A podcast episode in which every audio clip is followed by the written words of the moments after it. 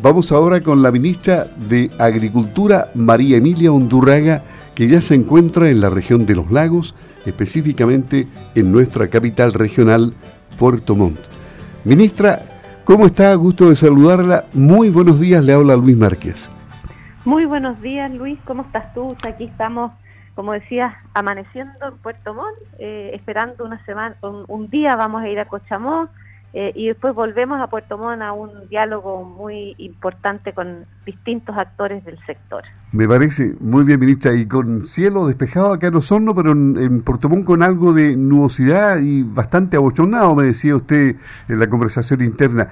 Pero volviendo a lo anterior que dijimos sobre el Código de Aguas, ¿Qué le parece que hayan cambiado los tiempos legislativos y un tema que fue tan trabado durante 10 años se decantara, no sin problemas, pero con la velocidad que amerita para dar certezas jurídicas? Hoy día ya se sabe definitivamente la verdad cuando el Senado eh, haga su pega ahí. Bueno, para nosotros es muy importante contar con un código de aguas moderno, tal como decías Luis.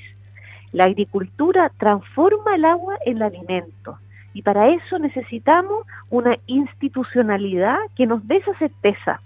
Este código que busca en el fondo dar seguridad, equidad en el acceso, da estabilidad en el fondo en el abastecimiento, porque todos reconocemos que la prioridad es el consumo humano. Pero junto con eso, el agua también es vital para producir los alimentos de toda la familia, no es el agua para los agricultores, es el agua para producir los alimentos de, de todas las chilenas, chilenos y también para aportar en seguridad alimentaria de otros países. Y también, como lo decías también, eh, eh, con el cuidado del medio ambiente. Este código definitivamente eh, enfrenta la situación del agua con la realidad actual del cambio climático. Ya no es este elemento que estábamos acostumbrados en gran parte del país como un elemento abundante, sino más bien es un elemento escaso. Y cuando nos enfrentamos a un elemento escaso que además es vital para la vida, para el desarrollo, tenemos que tener una normativa que nos permita enfrentarnos a esta realidad y poder equilibrar sus usos siempre priorizando el consumo humano. Claro. Ministra, hoy día usted va a ir a Cochamó, me decía. Eh, ¿Por qué en Cochamó? Porque ahí está el lanzamiento del pasaporte Ruta de los Parques de la Patagonia. Algo hemos dicho en Campo al Día respecto a este tema que es muy interesante, pero tiene una tremenda connotación, ¿no? Sí, claro. Bueno, vamos a Cochamó porque es el Parque Nacional Alessi Andino es el inicio de esta ruta de los parques de la Patagonia. Un proyecto que reúne 17 parques de aquí, o sea, de los lagos, eh, Aysén y Magallanes, eh, y que en conjunto con la Fundación de Chile, la ex Tompkins, más Cernatur, y por supuesto junto a CONAF, se realiza esta ruta para poder ir eh, generando una conciencia de turismo sustentable, vinculando a las comunidades a los beneficios de un turismo sustentable y avanzando en este cuidado del medio ambiente que no depende solo de los guardaparques o de quienes trabajan en las áreas silvestres protegidas, sino que nos tiene que involucrar a todos. Entonces es un proceso, ya es un inicio a un proceso que esperamos después vayan sumándose las comunidades que viven en torno a los parques para poder ir avanzando en este desarrollo sustentable y este cuidado al medio ambiente, de este medio ambiente y de estos parques espectaculares que tenemos en el país. Sí, qué lástima que haya turistas extranjeros como los dos canadienses que tuvieron que ser expulsados de un parque porque estaban utilizando un hornillo y, con leña nativa, ¿no es cierto? Con, ramas de árboles nativos para hacer su fueguito ahí, no entendiendo lo peligroso que esto es en, un parque nacional. Sí, pues por eso mismo, Luis, es tan importante involucrar a cada uno de los visitantes, a cada uno de las chilenas y chilenos que se hagan parte de este desafío del cuidado del medio ambiente. Son eh, tremendas extensiones las que están eh, en el fondo preservadas en nuestro país. Tenemos que avanzar en conservación pero junto con esa conservación, eh, el poder vincularse y entender el impacto que tiene justamente lo que comentabas, o tantas otras acciones que en el fondo no respetan no solamente la conservación del medio ambiente, sino muchas veces las costumbres, las tradiciones de las personas que habitan eh, en estos lugares.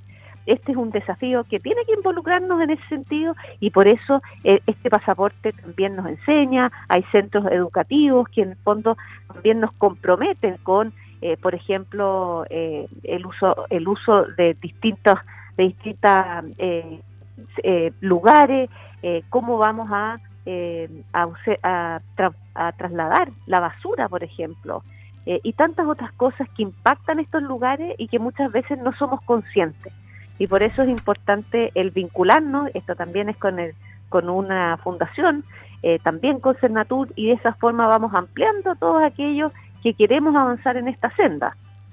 Sí, hay más de 60 comunidades ya identificadas que van a ser beneficiadas con esto, ¿no? Claro, porque en el fondo las comunidades que viven aledañas a los parques también tienen que sentirse parte de esto y parte también de los beneficios de poder recibir a los turistas, estos turistas que cada vez tienen que ser más conscientes, pero que ellos también pueden, eh, por ejemplo, eh, mucha gente que realiza artesanía, eh, temas de alimentos, distintas iniciativas de cabalgatas, de, turismo alrededor de los parques, va a ser importante incorporarlos porque justamente esto es un motor de desarrollo, es, un, es una posibilidad de emprender para muchos de ellos y también es una posibilidad que a partir de esas actividades puedan permanecer en esos territorios y de esa forma tenemos este desarrollo y ocupación eh, más sustentable y más equilibrada en cada una de las regiones. Bueno, pero a la vuelta de Cochamó, usted en la capital regional Puerto Montt tiene una importante reunión con gremios, agrupaciones campesinas y autoridades por los desafíos del mundo rural. Es decir, el gobierno va a hacer la pega hasta el último día.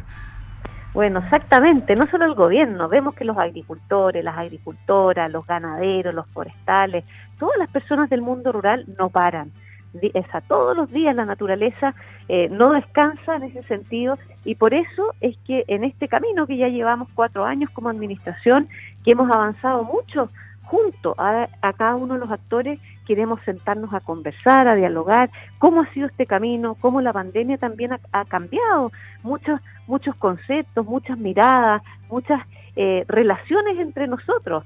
Para partir, eh, en el fondo entendimos desde la pandemia que el objetivo del agricultor, de la agricultora, no es producir, sino más bien alimentar.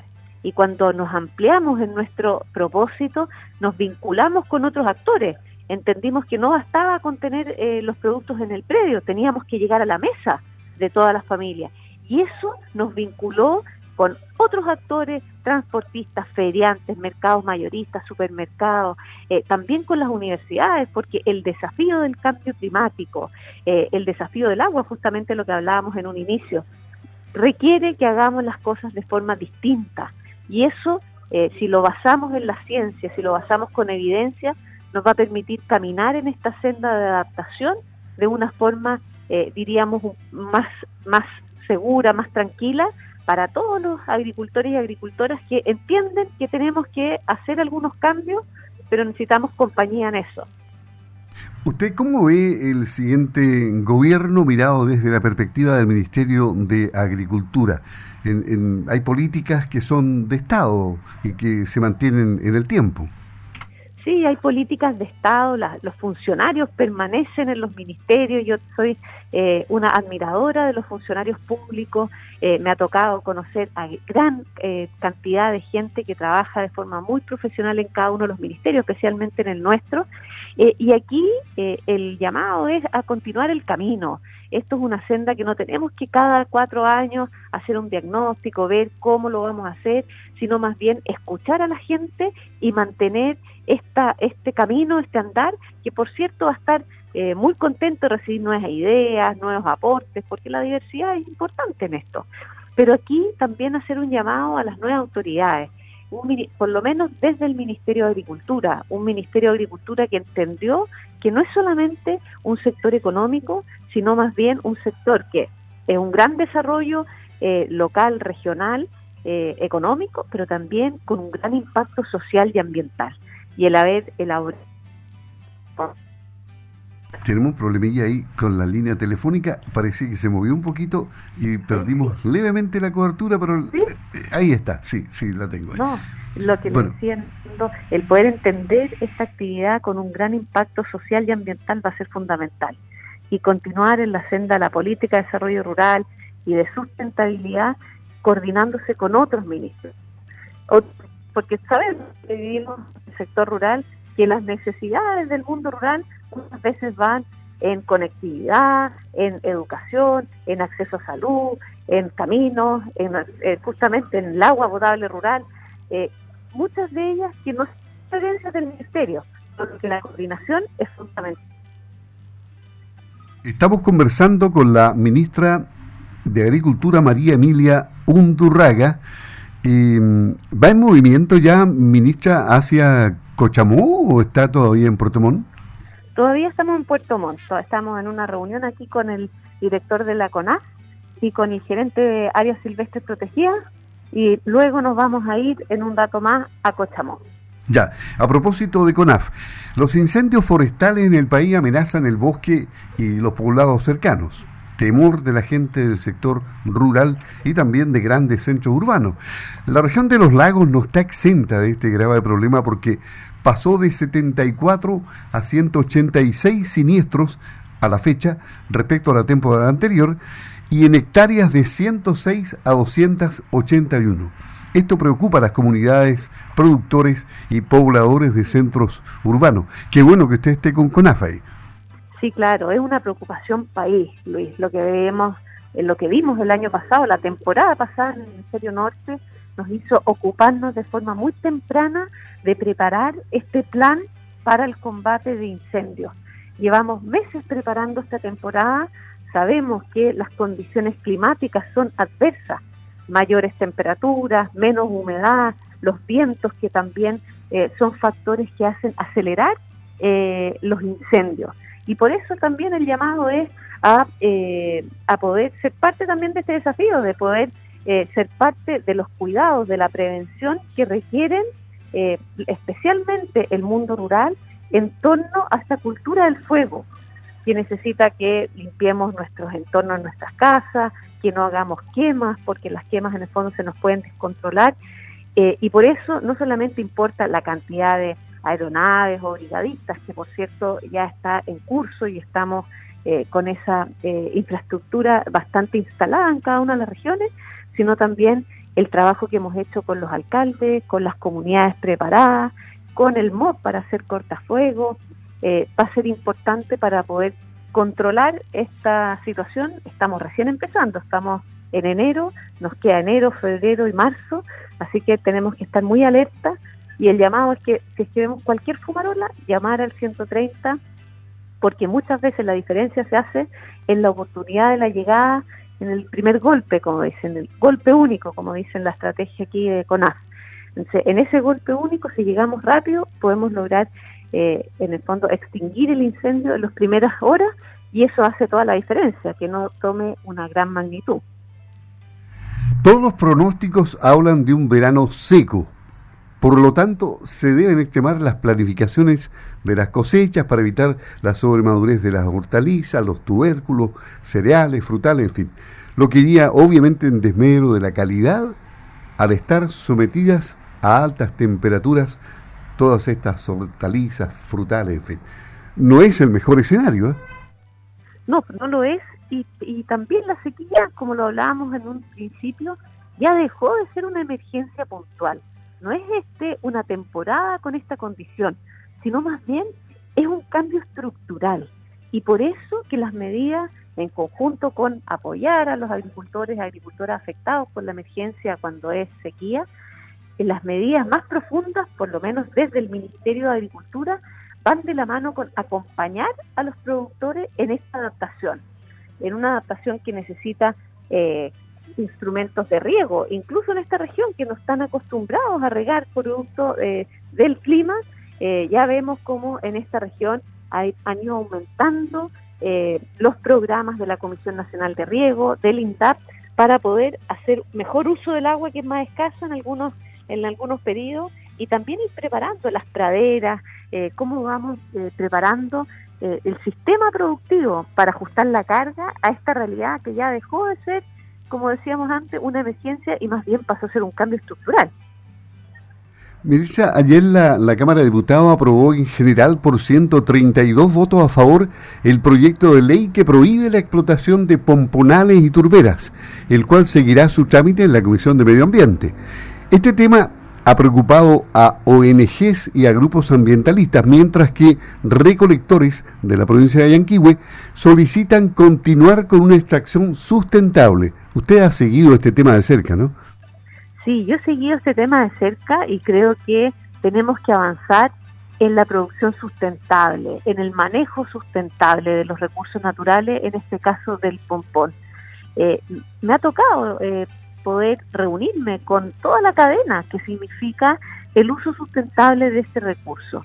Y aquí, en el fondo, es, es, como hablábamos en un inicio con los parques, el poder entender cómo las comunidades, cuando hacen buen uso de los recursos de forma sustentable, es posible equilibrar la conservación, el cuidado del medio ambiente con una actividad que permita el desarrollo de esas comunidades y de esas localidades.